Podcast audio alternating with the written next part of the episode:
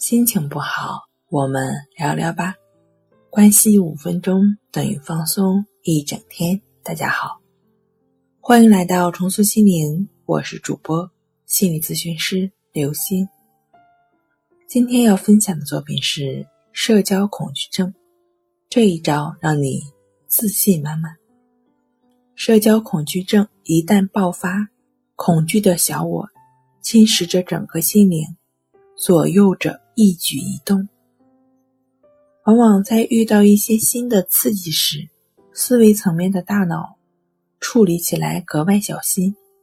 小我看到了可乘之机，便占据主导位置，催生着大脑层面暂时短路、呼吸紧促、手心出汗等躯体反应。因此，揭下小我这层面纱，让本真的我借助强大内在的力量突破重围，就可以恢复到正常的状态。怎么样克服社交恐惧呢？像熟能生巧、生理主导心理以及尝试腹部呼吸，都是曾经我们提到过的。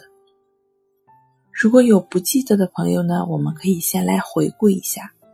熟能生巧呢，其实就是藏拙，巧妙的将话题转移到自己熟悉的领域上，而不留痕迹。它呢，还是需要娴熟的技巧和经验的。应场能力弱的同志们要慎用了。生理主导心理呢，是通过肢体的动作来完成的。肢体语言传达着浓郁的气息。走进会场或者社交场所，昂首挺胸，步伐坚定，均匀呼吸，举止大方，完胜气场。腹部呼吸法通常采用的是瑜伽腹式呼吸法，并用按压穴位的方式，使得呼吸得以释放。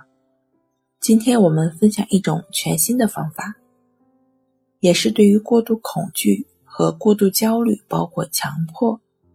在内比较适用的抑制法，抑制法是通过亦是如此的练习，帮助我们不断的回到当下，不再跟一些令我们痛苦、害怕、令我们恐惧、令我们焦虑的想法、念头或者说是场景去纠缠，就只是安在当下的该做什么做什么就好了。这也顺承了森田先生的为所当为的思想。事实上。当我们不再给予这些恐惧也好、焦虑也好、强迫也好，我们不再给予力量的时候，这些纸老虎也就对我们的影响越来越弱，最后慢慢的消失。通过融入在生活中的练习，觉知力会不断的增强，也就能更好的顺其自然的去生活了。好了，今天跟您分享到这儿，欢迎关注我们的微信公众账号。重塑心灵心理康复中心，也可以添加 S U 零二一二三四五六七八九与专业的咨询师对话。你的情绪我来解决。那我们下期节目再见。